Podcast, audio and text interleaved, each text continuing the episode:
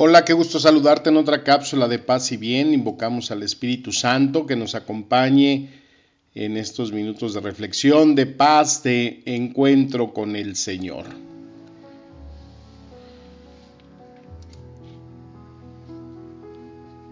Te comparto el Evangelio de San Mateo capítulo 6.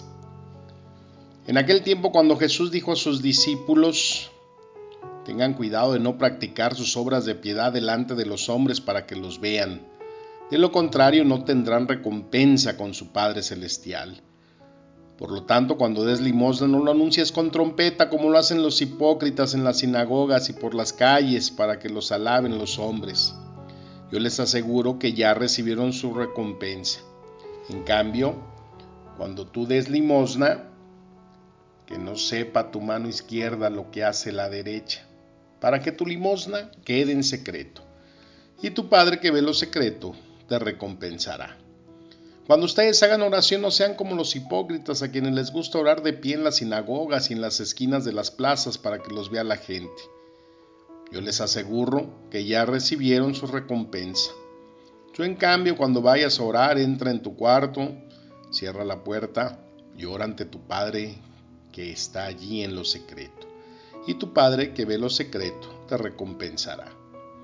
Cuando ustedes ayunen no pongan cara triste como esos hipócritas que descuidan la apariencia de su rostro para que la gente note que están ayunando. Yo les aseguro que ya recibieron su recompensa. Tú en cambio cuando ayunes perfúmate la cabeza y lávate la cara para que no sepa la gente que estás ayunando, sino tu Padre que está en lo secreto. Y tu Padre que ve lo secreto te recompensará. Palabra del Señor. Amén. Bueno, pues estamos iniciando nuestro tiempo cuaresmal con el miércoles de ceniza, este tiempo en el que se nos abren tres ejes, especialmente la oración, el ayuno, la penitencia. ¿Ayunaste el miércoles o no? Porque a veces siempre estamos sacando pretextos para no privarnos de algo que nos sirve a nosotros y es no es otra cosa sino fortalecer nuestra oración, nuestra voluntad, nuestro dominio de nosotros mismos. Entonces, bueno, pues empezamos en este tiempo que la iglesia nos invita para que tengamos pues ese redireccionamiento de nuestra vida, ¿no? Quizás no andamos muy bien centrados, andamos en una ruta diferente y este tiempo pues es para encarrilarnos, para volver a tomar el camino de nuestra vida, de nuestro encuentro con Dios, de nuestras prioridades. Y bueno, pues lo que se nos invita es esto que decíamos, la oración, que es lo que vamos a tratar de incrementar, de no descuidar cada día, empezar nuestro día con esa oración, una, oración inicial para cada día que nos fortalezca, que nos conecte con Dios y tener presente que pues en esa oración está prohibido correr, ¿no? Aunque sea corta, el tiempo de, oración, pero que no tengas prisa en acabar. Si vas a tomar un texto, no solamente es leer, sino adentrarse, meditarlo, vivirlo. Y sobre todo es también el tener ese tiempo, el que le destinemos a estar con Él personalmente. Y podemos tomar pues oraciones. Yo te invito a que hagas tu oración tuya. Esa oración que salga de tu corazón. Señor mío Jesucristo, creo firmemente que estás aquí. Gracias Padre por estos minutos de oración al empezar este día. Y quiero pedirte, quiero agradecerte, pedirte la gracia de darme más cuenta de que tú vives, que me escuchas, que me amas y que me amas tanto que has querido por mí morir libremente en la cruz y que renuevas en la Eucaristía cada día ese sacrificio. Y quiero agradecerte con obras lo mucho que me amas, porque tuyo soy, para ti nací. ¿Qué quieres, Señor, de mí? Ay, oración que salga de tus palabras, de tus entrañas, de tu urdimbre, ¿no? Lo más profundo de tu entraña y se la digas a Dios. Quizás has estado pensando de repente, y lo digo por mí, que dices, ay, otra cuaresma.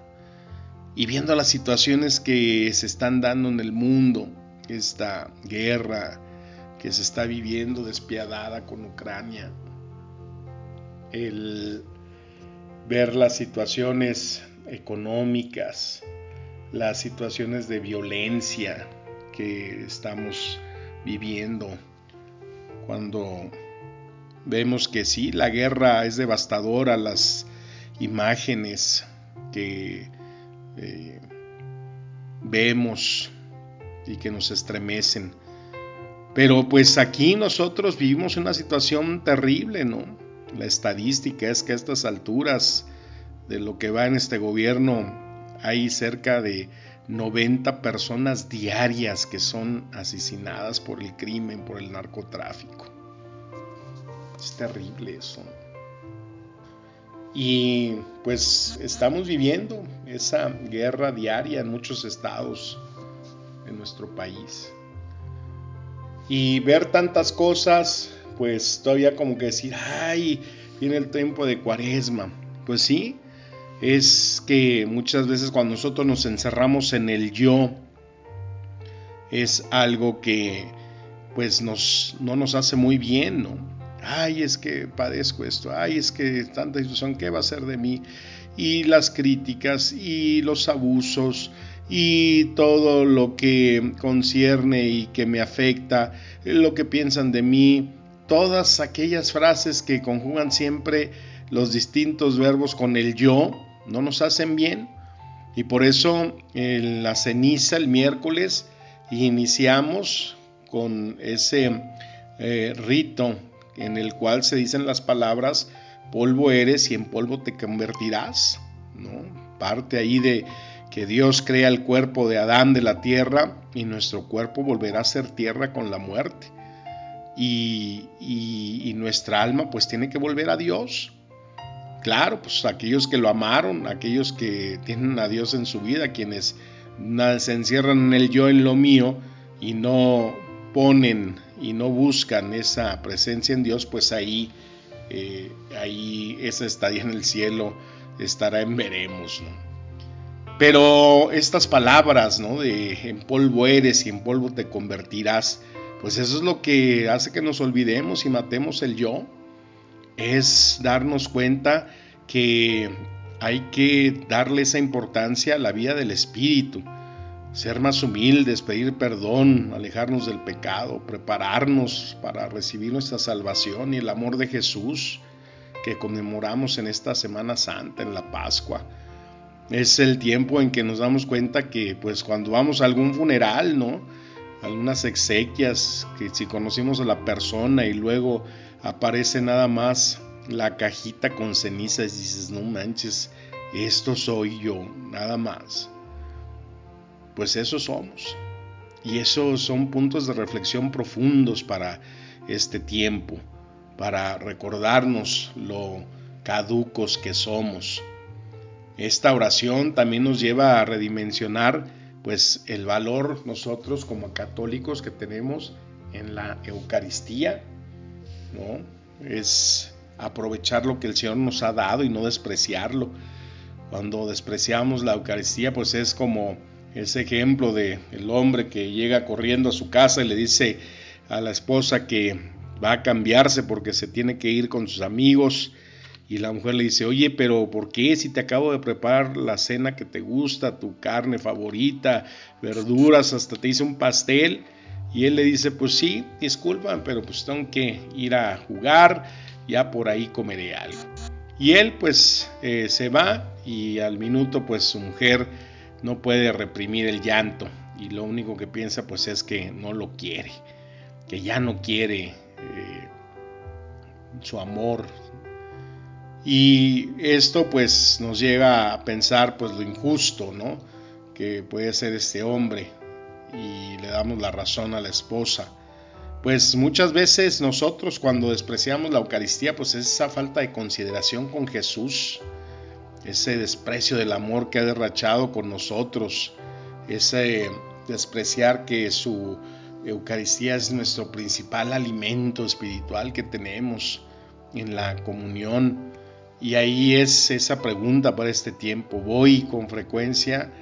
¿Voy a la Eucaristía con gusto, con gozo o nada más por cumplir o cada vez que puedo y que mis actividades me lo permiten? Viene el otro aspecto que nos invita este tiempo, pues que es el ayuno. Yo, la verdad, ahí, híjole, pues empiezo a rebuznar, ¿no? Ay, ¿por qué? Pues si estoy enfermo y no, no, pues no me voy a abstener y ya no me obliga o no sé. Podemos poner mil pretextos, ¿no? Pero la importancia que da el sacrificio en el alimento es eh, sumamente benéfico para el alma, ¿no? Leía uno de los testimonios del cardenal Bantuán cuando fue encarcelado, que los viernes le llevaban carne de comer. Y él seguía esa invitación de la iglesia que, bueno, pues los viernes, todos los viernes del año, pues no se come carne. y él, pues, eh, seguía esa invitación, entonces no quería comer los viernes, ahí los guardias le, obligaban y él decía que no iba a comer carne los viernes. Entonces dijeron, pues te vamos a castigar y el otro, no me importa. Y, se aceptaba los castigos, pero no comía carne. Entonces fue tanta esa su terquedad hasta que los guardias optaron por cambiarle el día de la carne al domingo.